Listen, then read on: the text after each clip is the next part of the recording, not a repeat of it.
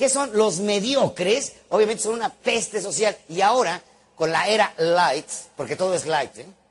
veo a la gente con su hamburguesa, su cacho, sus papas y su refresco de dieta. Quiere dejar de fumar fumando cigarros de lechuga.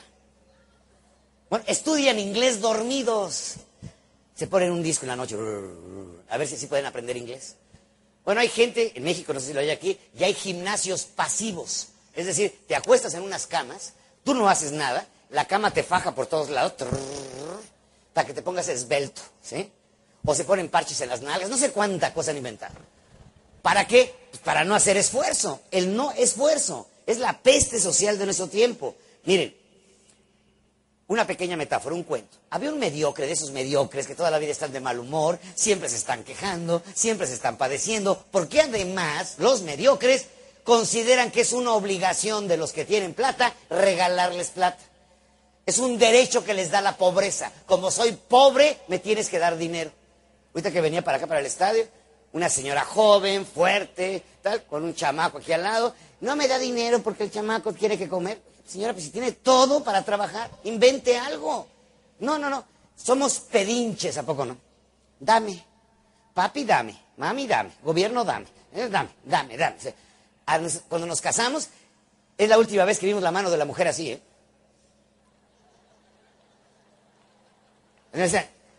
Los declaro marido y mujer. Ahora sí, ya, el resto de mi vida está. Tienes un tío rico, desgraciado, maldito, no me da. Ese cochezote, no, no sé si les pase aquí, de que un coche así precioso y pasa el mediocre con su clavito. Desgraciado, rico, maldito, ojalá te pudras. El envidioso no quiere lo que tú tienes, quiere que tú pierdas lo que tienes. Ojalá te, te decida, desgraciado. Eh canse, algo que duela. Por rico, maldito, ¿sí? Tantito, ¿no? Es, clásico del mediocre. ¿Sabe? Estaba el clásico mediocre. Esto es en la época de los reyes de Francia, estaba en un camino real donde pasaban las carretas, el tipo estaba sentado, lamentándose de la vida, de los ricos, de que nadie lo ayudaba, y de pronto ve una carroza dorada. Dijo, seguramente es la carroza del rey. Si es la carroza del rey y toma esta vereda, y me ve en mi estado de depresión, de abandono, de depra que traigo, seguro me entrega su bolsa de oro y con eso resuelvo mi vida. Porque además es su obligación dármela, porque yo estoy muy mal. Para suerte del mediocre, era la carreta del rey. Para suerte del mediocre, tomó la, vereda. Para suerte del mediocre, se detuvo la carreta. Y para suerte del mediocre, se bajó el rey, se apeó el rey, sacó su bolsa de oro el rey, estaba a punto de entregársela y no, la volvió a guardar y le pidió, el rey le pidió al mediocre, dame. El mediocre se quedó impresionado, sacó su bolsa de monedas de cobre, hizo un análisis digital, sacó la más fregada y la más chiquita de todas y se la dio al rey. El rey la tomó y se fue. El mediocre se fue insultando aún más al rey. Maldito desgraciado, pedirme a mí que tengo tan poco, puras monedas de cobre. Y saca su monedero y lo avienta sobre la mesa se abre el monedero y la monedita más chiquita, igualita a la que había entregado al rey, se había convertido en oro. Dijo, pendejo, le hubiera entregado todas mis monedas de cobre. ¿Qué significa esto? Si tú a la vida le apuestas un centavo, la vida te va a pagar un centavo. A la vida apuéstale lo mejor que tengas. Apuesta tu vida misma y la vida misma te va a recompensar. ¿Cuál es la columna vertebral de los seres humanos?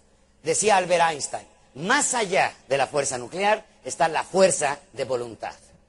La fuerza de voluntad, la columna vertebral, es donde se sostiene la agalla, la definición, la fuerza, la determinación de un ser humano. Por eso, obviamente, los seres mediocres, siguiente característica, el mediocre nunca se compromete. ¿Qué significa esto? Señores y señoras, para lograr algo en la vida, decía Lao Tse, un pensador de hace 2500 años, lo vas a lograr cuando, escuchen bien, por favor, cuando estés dispuesto a dar tu vida por tus sueños, cuando apuestas tu existencia por tus sueños, cuando corres todos los riesgos por lograrlo. ¿Cómo se logra un campeonato de fútbol? Una olimpiada. Acaban de romper el récord mundial de velocidad de los 100 metros.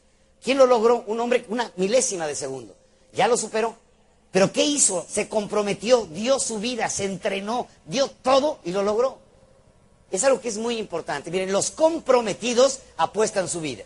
Los involucrados, anoten la palabra, involucrados, estos nada más se alquilan temporalmente. Trabajan ahí en esa empresa más o menos desde que les vaya bien. No están comprometidos, están involucrados. ¿Cuántos en México nos ha pasado que se pasan de un partido político a otro partido político, los de izquierda a la derecha, los de derecha a la izquierda? Son puros involucrados. Donde está el hueso, ahí van todos. No les importa la ideología política. Sencillamente están involucrados. No se comprometen, no dan la vida por sus sueños, no creen en eso. Están ahí mientras que les conviene. Les voy a sugerir una tarea que me gustaría que hicieran mañana, el Día de las Madres. Mañana en la mañana, preparen el desayuno. Señoras y señores, preparen el desayuno. Hagan una deliciosa tortilla de huevos con jamón. Huevitos y jamón participan dos personajes. Uno que está involucrado y otro que está comprometido. ¿Quién es el que está involucrado? La gallina. Puso los huevos y se fue. ¿Y el puerco qué tuvieron que hacerle? Pues lo tuvieron que matar, no le pueden cortar una patita hoy y otra mañana.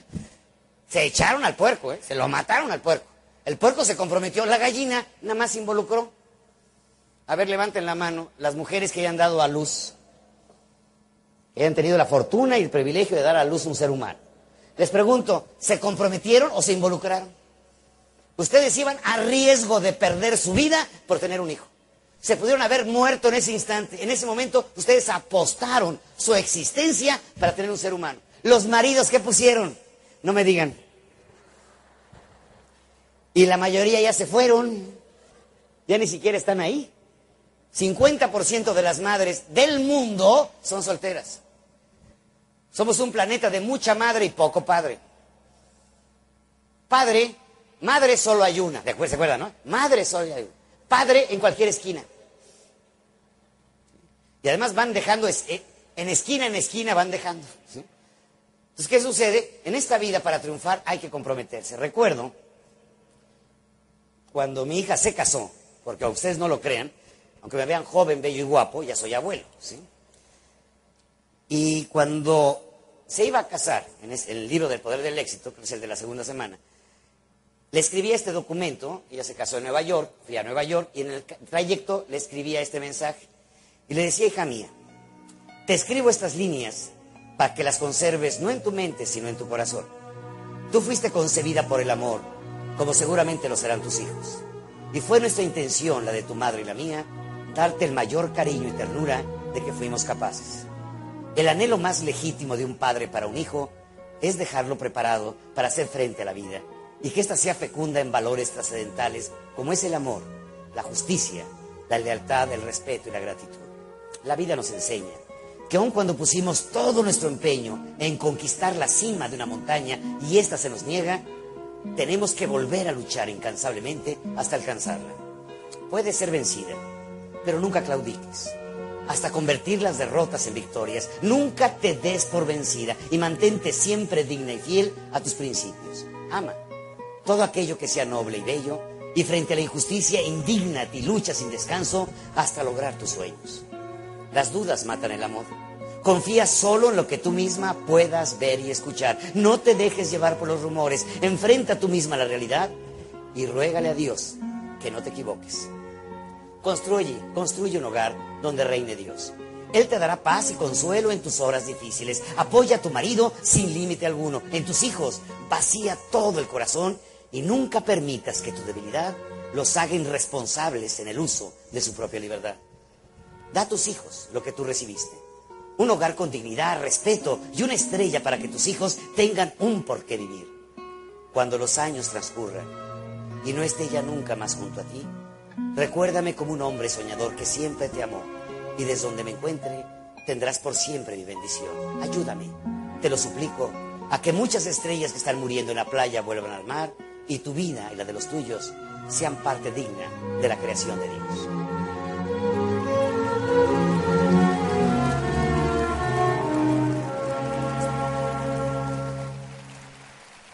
Mediocre, otro principio, el ser mediocre, busca culpables. Siempre buscamos culpables. Yo no sé si alguno de ustedes, de casualidad, me gustaría que ahorita levantara la mano, ha cometido alguna vez alguna pendejada. Algunos ya levantó hasta los dos pies allá atrás, gracias. ¿eh? ¿Quién no ha cometido tonterías? A ver.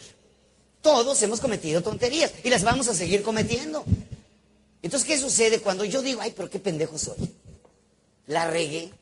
Realmente no debía haberlo hecho. En ese momento, señores, no estoy buscando culpables. Yo mismo me estoy reconociendo. Me encontraba, y esto es algo muy importante, regresamos al concepto de la experiencia. La experiencia es valiosa cuando te hace crecer. Es valiosa cuando te hace más grande. Es valiosa cuando te lleva a otras latitudes de la experiencia. Mi hermana, que es una mujer que tiene actualmente 64 años, ya está en la tercera vuelta del odómetro, estábamos platicando de nuestra infancia. Y me decía ella, porque yo somos huérfanos de la edad, yo tenía seis años cuando mi padre murió. Entonces me decía mi hermana, que es mayor que yo, me decía que ella había sufrido mucho en su infancia, que había sentido muchas carencias, la falta del papá, veía a mamá trabajar desde las cuatro de la mañana y que había sufrido mucho. Y luego me preguntó a mí, oye, ¿y tú qué opinas de tu infancia? Le dije, la mía fue maravillosa. Vi a mi madre trabajando, me dio un testimonio bárbaro, me infundió valores. Me dice, espérame tantito, ¿somos de la misma mamá? Digo, sí. ¿Cuál es la diferencia? ¿Qué hiciste tú con la experiencia y qué hice yo con la experiencia? Es algo que es fundamental. ¿eh? Nunca es tarde, escuchen bien, nunca es tarde para tener una infancia feliz. Toma lo mejor de tu pasado y lo demás tíralo a la basura. Te está dañando, te maltratas, y los seres humanos tenemos otro inconsciente colectivo. Siempre estamos recordando lo malo. Aquí en Colombia hay un pueblo, una ciudad, que celebran el Día del Despechado. Se organizan para sufrir. Los mariachis cantan día y noche. Ella, la que hubiera amado, y puñaladas. Cuando la gente, fíjense, escuchen bien, ¿eh? es un concepto de antropología. Cuando la gente está aburrida, juega a estar triste. Pónganme esa canción porque esa me llega, esa, esa, esa. Quiero sufrir otra vez las heridas de la vida. Pero ¿qué son las, telenovelas, los culebrones esos que vemos? Una forma organizada de sufrir. Vente, comadre, vamos a llorar juntas. Sufrimiento organizado. Hay gente que deberíamos entregarles diplomas. Vamos a, vamos a pedir a la Fundación con la Real que haga diplomas de mártir graduado. Ya me gané mi diploma, sí, ya. Yo sufro mucho. Siempre estamos resintiendo lo malo. Vean ustedes, el pasado es una hamaca, una hamaca, conocen las hamacas, o un trampolín. ¿eh? Hay quien se eche en su hamaca para recordar aquellos tiempos que le fue mal o aquellos tiempos que le fue bien. Tengo una amiga que es soberbia, soberbia, soberbia. Digo, oye, ¿por qué eres así? Y me dijo, es que fui reina de la primavera. Digo, mamacita, eso fue hace 40 años. Sigue en la hamaca. Y hay quien toma y es un trampolín para saltar a un nivel mayor. Te lanzas a un nivel superior. Entonces la experiencia, tenemos que darnos cuenta de que es impresionante. Tenemos que usar la experiencia, no que la experiencia nos use a nosotros. Repito, ¿eh? Usar la experiencia, no que la experiencia nos use. Tomar lo mejor, arrojar lo demás. Señores, ¿qué sucede con nuestro sistema digestivo? El sistema digestivo comemos, asimila nuestro cuerpo y desecha el resto. Ojalá pudiéramos desecharlo en el cerebro. Recibimos tanta información, procesarla y desecharla. Lo que no sirva, échalo para afuera. Que no te dañe, que no te perjudique. Otra característica de los mediocres, son víctimas de las circunstancias. Lo he escuchado no una vez, cientos de veces que me dicen, Miguel Ángel, para ti es fácil decir cambia, porque tú no estás en mi lugar. Pues. Me dice un conocido alcohólico, ponte en mi lugar. Le dije, ni nada, yo no. Ándame poner en tu lugar. Pero, pero ni loco que estuviera ponerme en tu lugar. No me interesa ponerme en tu lugar. ¿Por qué? Porque la circunstancia es que, Miguel Ángel, es que tú eres mexicano, yo soy peruano, colombiano. recorro América Latina, acabo de regresar de Colombia. Hay concurso internacional en América Latina a ver quién sufre más. Bolivia ahorita con el Evo, Venezuela con el Chávez, Fidel Castro, todo el mundo sufre. Y todo el mundo me dice, conozco poco más de 95 países. No he encontrado un ciudadano en el mundo que esté contento, que esté contento con su gobierno. Llegas a Estocolmo, ves al tipo en su bicicleta, su departamento viendo al mar, de lujo, se toma su velero y preguntas, oye, ¿a qué se dedica? Y te dicen, es peluquero. Ve el nivel de vida, ¿eh? Y se queja. O sea, siempre nos hace falta algo para ser felices, siempre, siempre, siempre. Cuando no es salud, es dinero, política, lo que tú quieras. Pero ¿qué sucede? Somos víctimas circunstanciales, se borró. Los mediocres son víctimas. Y por último, los mediocres, no, no, no, han hecho de Dios un mago. ¿A poco no es mago? Todos se lo deben a Dios o todo es por designio de Dios. Pasaste matemáticas, gracias a Dios. Imagínate Diosito estudiando matemáticas.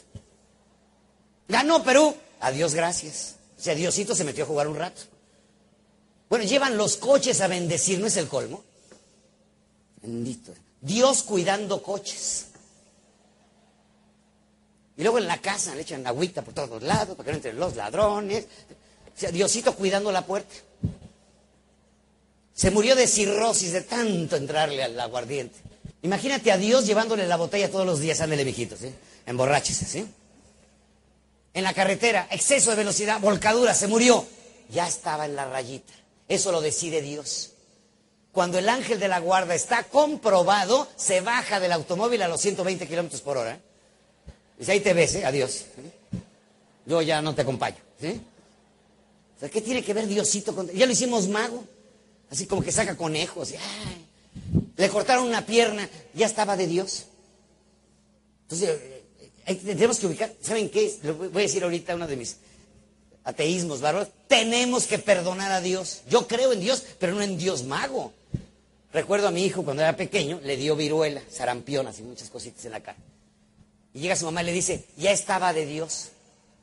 Y luego se le quitó y fue su mamá y le dijo, gracias a Dios. Y me dijo el niño, no entiendo, Dios me lo da, Dios me lo quita, ¿qué onda?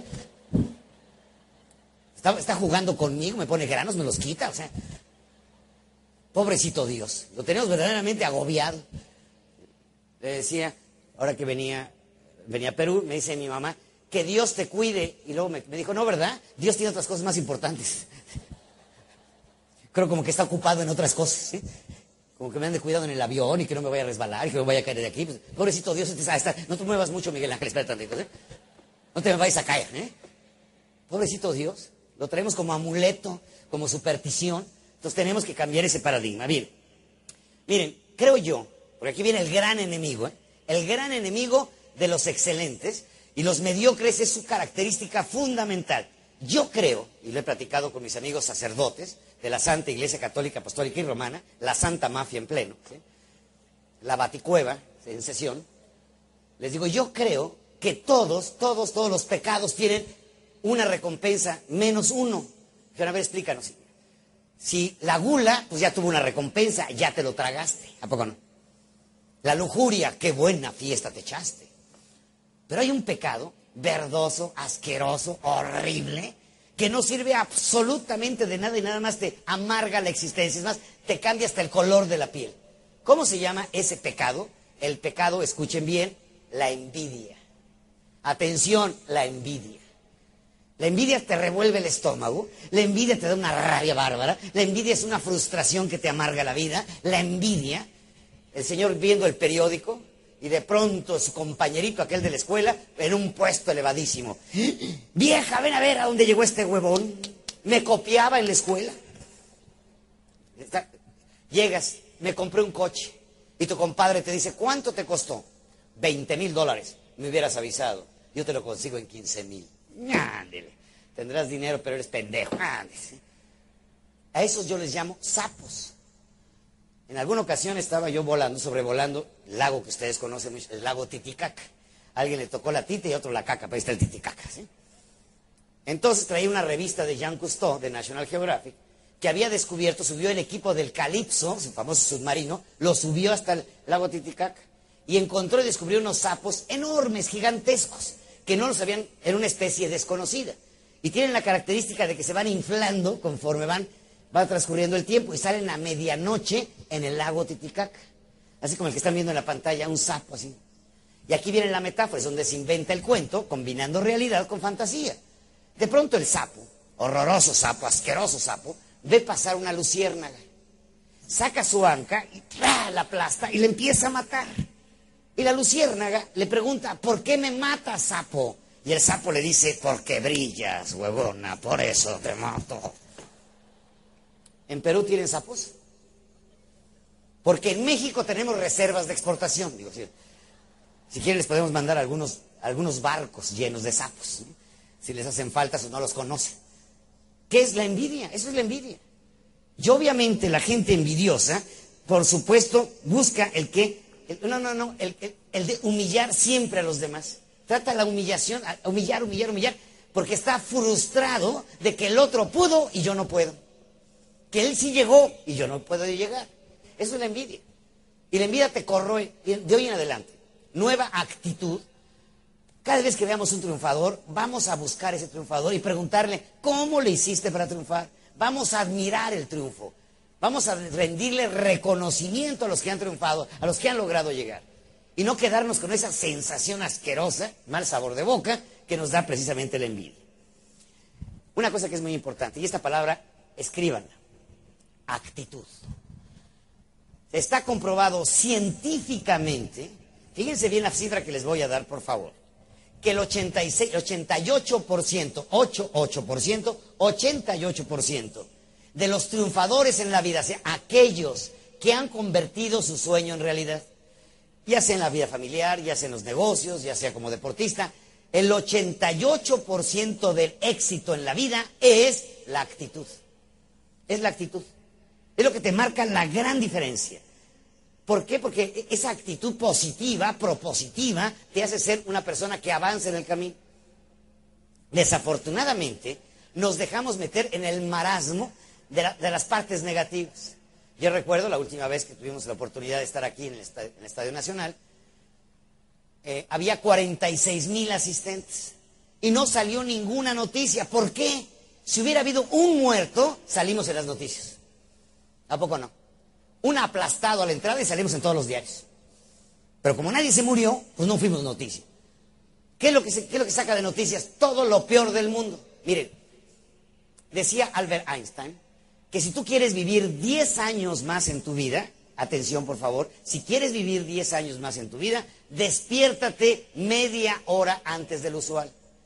¿Por qué? Porque cuando estás dormido estás como medio muerto sea, estás inconsciente, no estás consciente de la vida, no estás aprendiendo nada, estás descansando. Pero mucha gente está cansada de no hacer nada y siguen acostados. ¿Cuál es el primer pujido en la mañana? El despertador. Hay otros 10 minutos. Entonces van, y van pujando toda la vida. Ay, ya llegué a trabajar. Ay, hasta cuando son felices pujan, ¿a poco no? Ay, qué feliz soy. Entonces la gente puja, puja, puja, pero en la mañana, a ver, voy a hacer una prueba así al azar. Si de casualidad hay una persona que en su casa, levanten la mano por favor, si en su casa de casualidad tiene control remoto de televisión. No tengan miedo. ¿eh? Pues todos tenemos control remoto de televisión. ¿Será indispensable? Claro que es indispensable. Se inventó en 1979. Donde no le encuentren, qué bronca se arma en la casa, poco no? Y donde el enano le haya quitado las pilas, no, no, no, no. En ese momento hay sacrificio infantil en casa. ¿Cuál es el primer disparo que se escucha en la recámara en la mañana? ¡Pau! Las noticias. Queremos recibir el día como una flor que se abre, como una vida que regresa. Queremos recibir el día llenándonos de toda la caca que produjo el mundo. En todos lados, en todo el mundo. Caca en África, caca en Arabia, caca en Estados Unidos, caca en Bolivia, caca en Perú, caca. Y luego se meten a bañar y prenden las noticias para que con el agua más caca entre. Luego se suben al auto, van manejando. Noticias, más caca, por favor. ¿Cómo llegamos a trabajar? Cagados.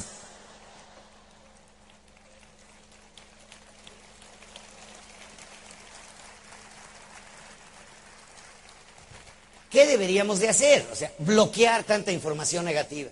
Nos sumergimos. Yo tengo amigos comunicadores que dan noticias de las 6 de la mañana a las 10 de la mañana diario.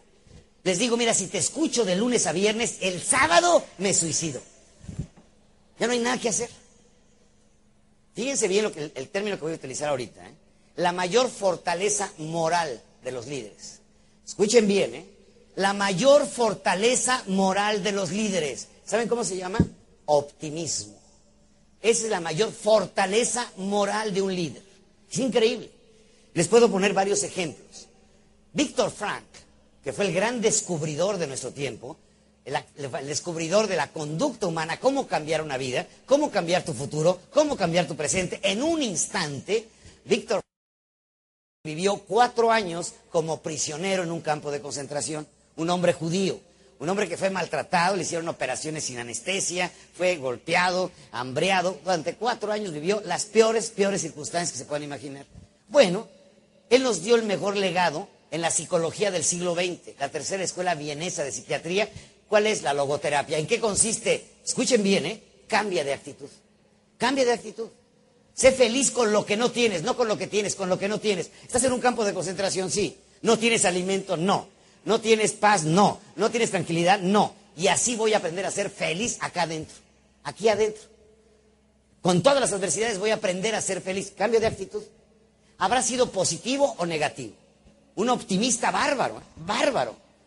Por ejemplo, otro de los grandes líderes positivos del mundo, Winston Churchill. ¿Ustedes se acuerdan de Winston Churchill? una cara así como de enojón, era un tipo súper positivo.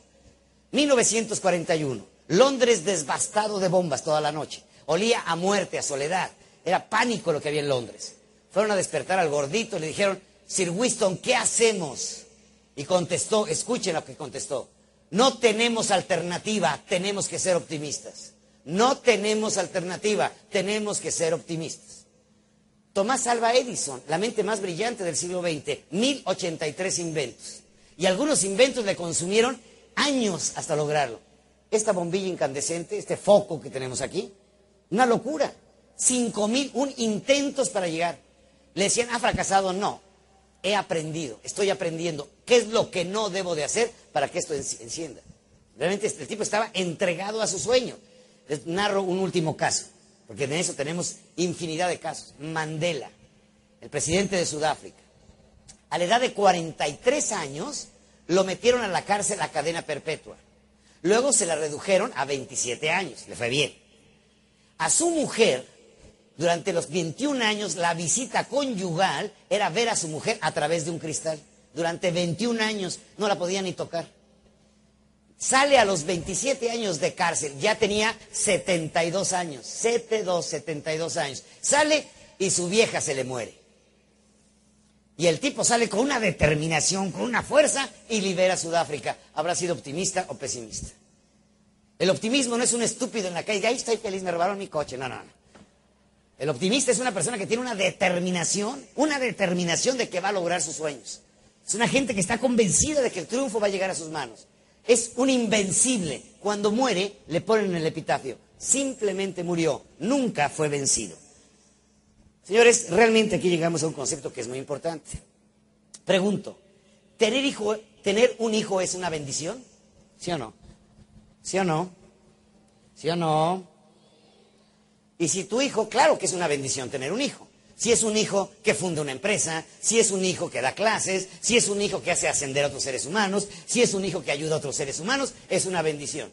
Pero si es un narcotraficante, si es un asesino, si es un corrupto, ¿fue bendición o maldición? Maldición, claro. Y una voz juvenil de chavito. ¿Qué edad tienes, hijo? Ocho años. bueno, ya estás en tu primera charla de excelencia. Bien. Un aplauso para él, ¿sí? ¿Qué resulta? ¿Es bendición o maldición? Claro, depende qué hace tu hijo para que sea bendición o maldición. A muchos países que están, ahorita no lo van a creer, ¿eh? en América Latina hay 14 cambios de presidente, en toda América Latina. En algunas ocasiones le digo, ¿saben qué? Vamos a exigir que las prostitutas nos gobiernen. Dicen, ¿por qué? Porque sus hijos lo han hecho muy mal. Analicen la frase, ¿eh? con toda la profundidad que tiene. Porque a todos, dígame qué país de América Latina, salvo Chile, que salvó ya lo de Pinochet, pero salvo de ahí, díganme qué país no ha sido gobernado por gente que se ha robado plata, de que hay una burocracia bárbara, de que no se deciden a cumplir una misión. Yo no sé si ustedes tengan seguro social en Perú. ¿Tienen seguro social? ¿Sí? En México también, ¿eh? En las plazas de toros, cuando no pueden matar al toro, le gritan, mándalo al seguro. Ahí lo arrastran, lo descuartizan, todos rápidos, ¿eh? Imagínate, ¿cuándo vamos a lograr aquí y ahora? Miren, a mí lo personal, el suceso de esta noche, estoy como la luciérnaga. Yo lo que estoy viendo no lo están viendo ustedes. ¿Saben qué estoy viendo yo ahorita? Las luciérnagas de Perú, que son ustedes, que están esta noche aquí. ¿Por qué? Porque son las luces que van a iluminar esta nación. Gentes decididas a hacer cambios, personas comprometidas con ser mejores, una nueva generación de peruanos. Esos son ustedes, los que asisten a este tipo de eventos.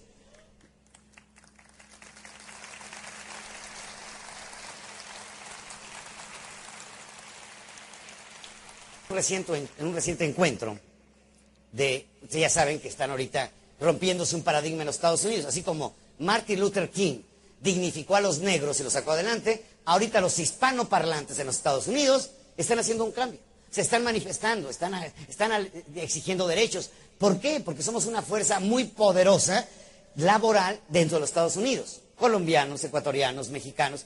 La segunda fuente de ingreso de muchas naciones, como es la mía, son los emigrantes. El dinero que nos llega, nos llega más dinero que todo nuestro, que el turismo. Somos, somos una potencia en turismo. Bueno, el segundo ingreso después del petróleo son emigrantes. Es impresionante.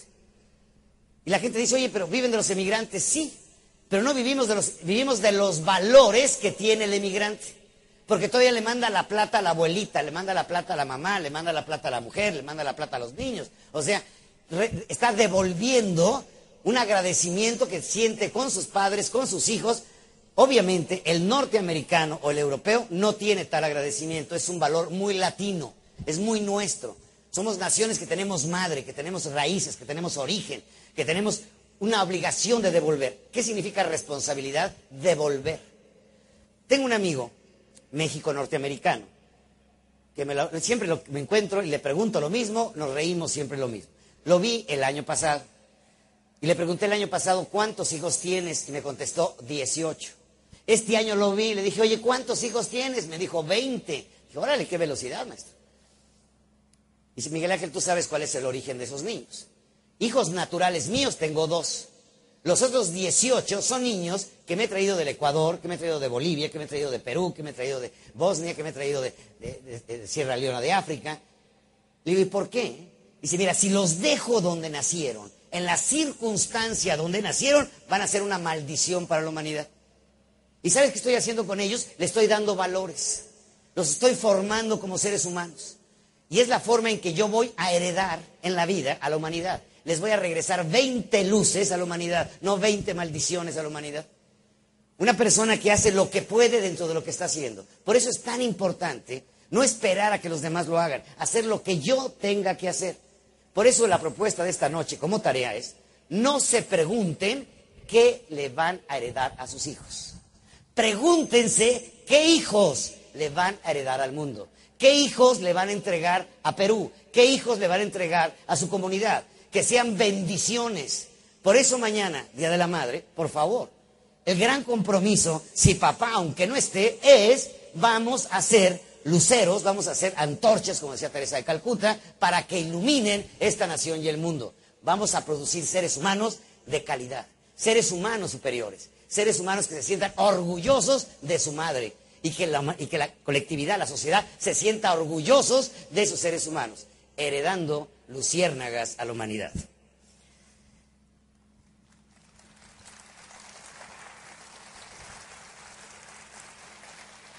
Anote nuestro portal, que es muy importante, cornejoonline.com, www.cornejoonline.com. Es una aportación de nuestra fundación a la comunidad de seres humanos que quieren ser excelentes. No tiene costo alguno, puede tener un acceso directo. Entren al portal, apliquen las ideas. Las ideas no son de quien las crea, es de quien las usa. Eso es algo que es muy importante. Señores, aquí viene una cosa que ya la parte alta de mi charla es ¿Es un ideal educar a un hijo? Sí es un ideal. Pero ¿qué es un ideal? Algo que es fundamental. Un ideal, una idea, escriban la palabra idea, idea. Agréguenle una L, ideal. Idea, una L, ideal. ¿Qué sucede cuando yo tengo una idea, que es la noción de cualquier conocimiento, me enamoro de la idea, me apasiono de la idea y entrego mi vida a la idea, se convierte en un ideal? El mundo, ¿por quién está construido? ¿Cuáles son las columnas de la humanidad? Los idealistas. Solamente los idealistas son los que construyen el mundo. ¿Quién nos dio la libertad? Los idealistas, Simón Bolívar, el Mariscal Sucre. ¿Quién nos dio la igualdad de razas? ¿Quién nos dio la justicia? ¿Quién nos está dando y proveyendo para rescatar niños de la calle? ¿Quién está salvando jóvenes drogadictos? Los idealistas. Los que hacen, fíjense, escuchen bien, ¿eh? más allá de su responsabilidad. Todos tenemos responsabilidades con nuestro hogar, con nuestros hijos, con nuestra familia, con la sociedad. Tenemos responsabilidad. Pero además hay quien, como mi amigo, va y adopta 18 niños aparte. Hay quien va y adopta un colegio. Hay quien va y empieza a crear un proselitismo. Los idealistas son unos locos de remate que quieren llevar conocimiento, salud, e ideas a mucha gente. Como los señores añaños que están aquí al frente. Están locos los dos. ¿sí? Decidido. Idealistas y soñadores. ¿Por qué?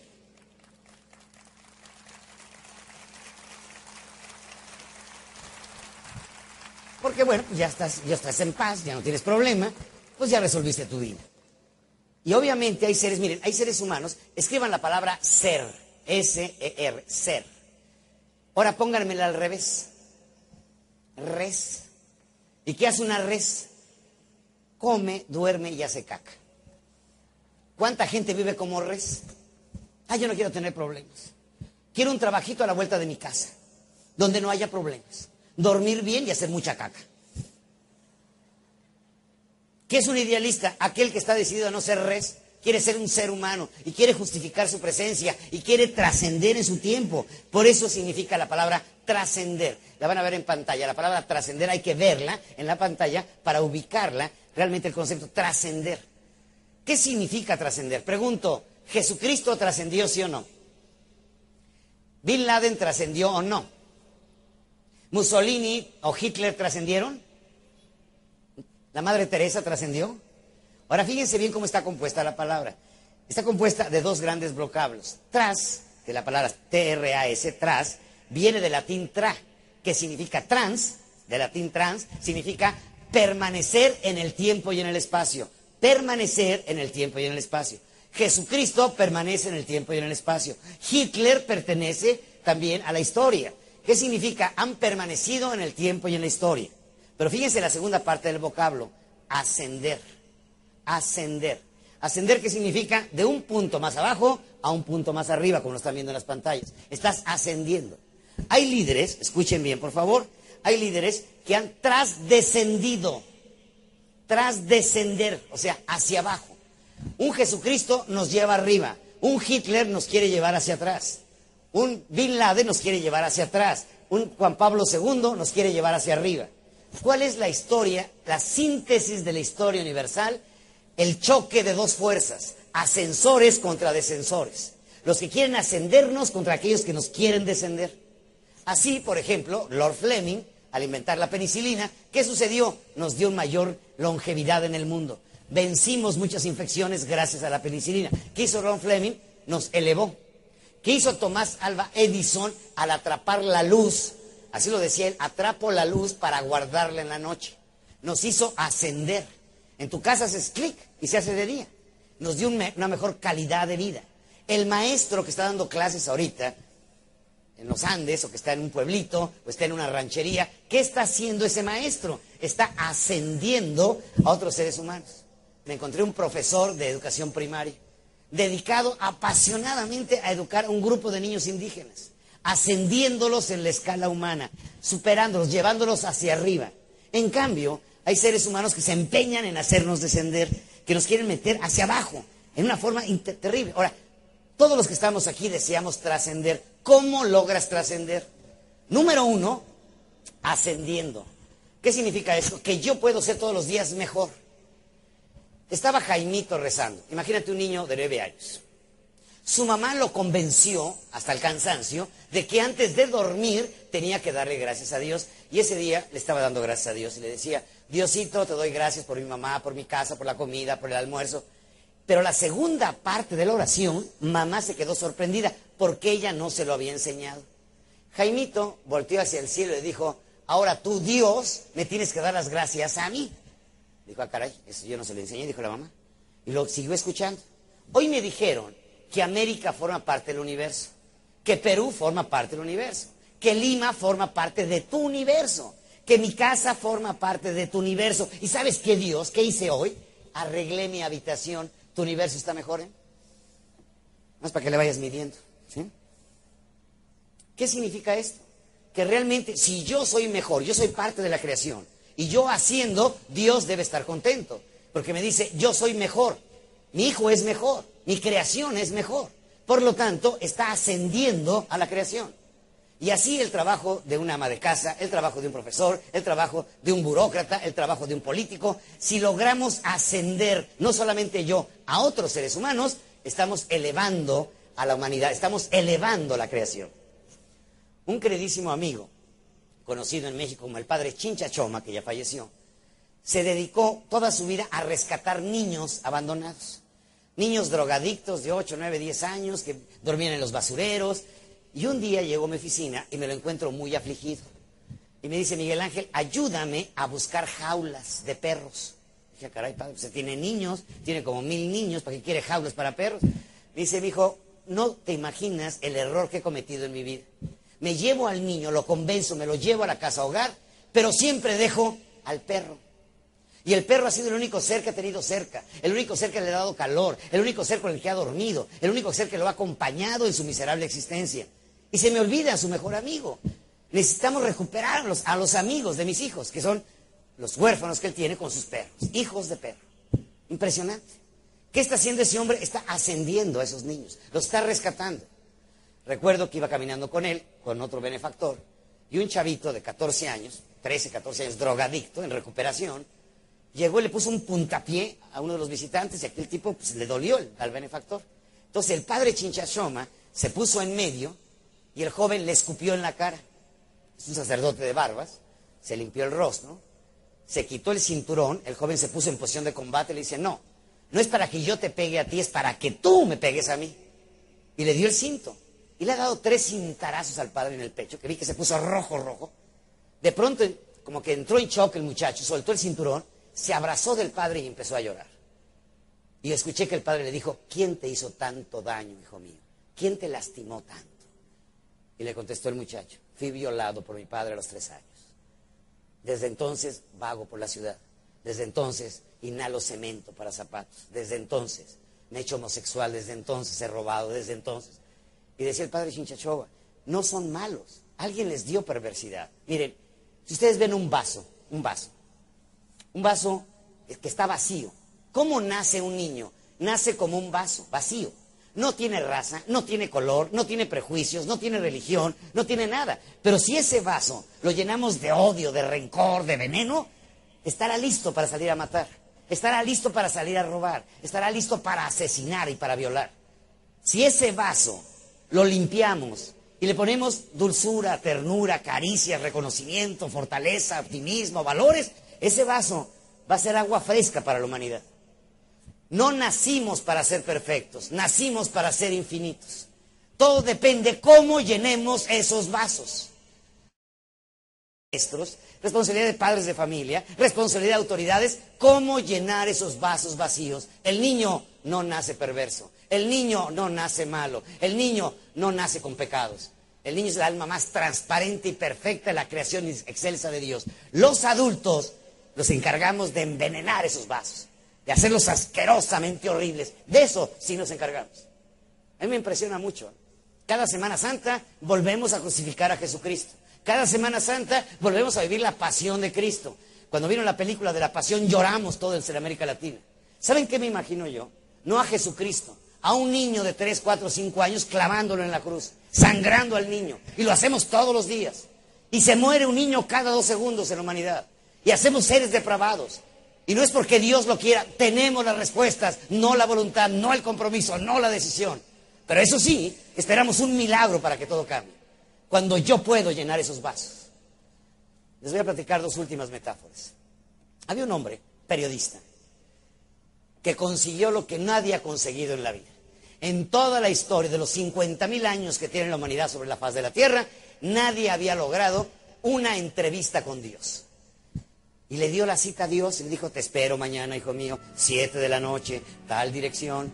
El señor aquel lavó su coche, se peinó, se puso su mejor traje, salió destapado. Pero la Ciudad de México es una ciudad de primera. Metes primera, pues ya no puedes meter segunda nunca. Y te vas. Y el tipo se le empezó a pasar las horas. Cayó un aguacero, un chubasco. y pues, desesperado veía que iban a dar las 7 y no llegaba al- a su destino. De pronto alguien le tocó la ventana. Volteó y vio a un niño de no más de 10 años con una miserable cajita de dulces sin vender que se le ofrecía en ese momento. Este hombre buscó plata, volteó pero el niño había desaparecido. ¿Qué pasó con el niño?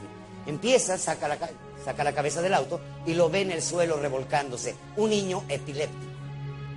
Este hombre, finalmente un hombre bueno, abre la puerta, ve que está sangrando, se le ha roto la boca, la nariz, lo toma, le mete el pañuelo en la boca para que no se muerda, no se troce la lengua, lo sube a su coche, como puede, sale a un hospital de la Cruz Roja, lo deja ahí, le dice, lo siento, hijo, tengo una cita muy importante, atienda a los doctores, adiós, y se va. Llegó 15 minutos tarde. Dios ya no estaba. Se había ido. Él se molestó, claro. En la penumbra de la noche dijo, Dios mío, ¿cómo es posible? 15 minutos fue por lo del niño, mira más. Y de pronto vio hacia lo lejos el mismo rostro del niño accidentado. Lo vio iluminado y una voz que le decía, hijo mío, no te pude esperar, salí a tu encuentro. Salí a tu encuentro. El futuro del Perú está en los niños. El futuro del Perú es un presente hoy. Es una nación de 30 millones. 15 millones son niños. Esos vasos los tienen en sus manos. Ahí está Dios.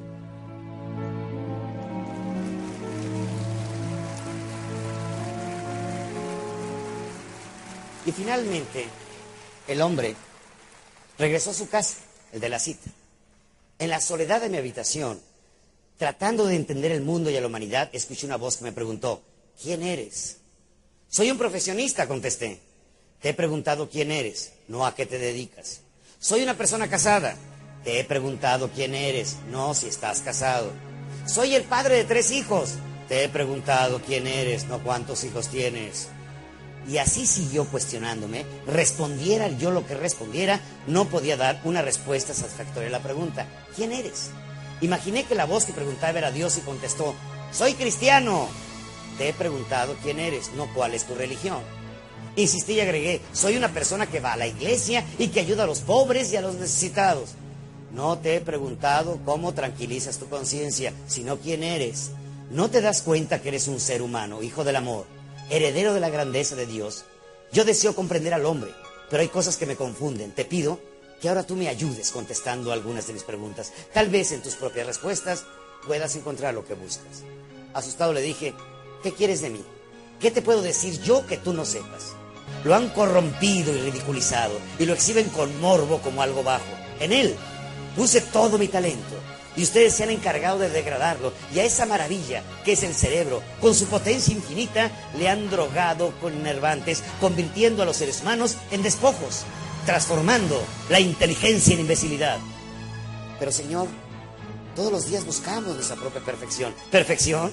¿Llaman perfección a la elaboración de drogas y a las técnicas quirúrgicas que acaban con la vida humana? Veo tu aberrante tecnología destruir en el vientre de una madre una vida antes de nacer, desgarrando cuerpos herederos de Dios y arrojándolos a la basura. Ustedes le llaman aborto, yo le llamo asesinato.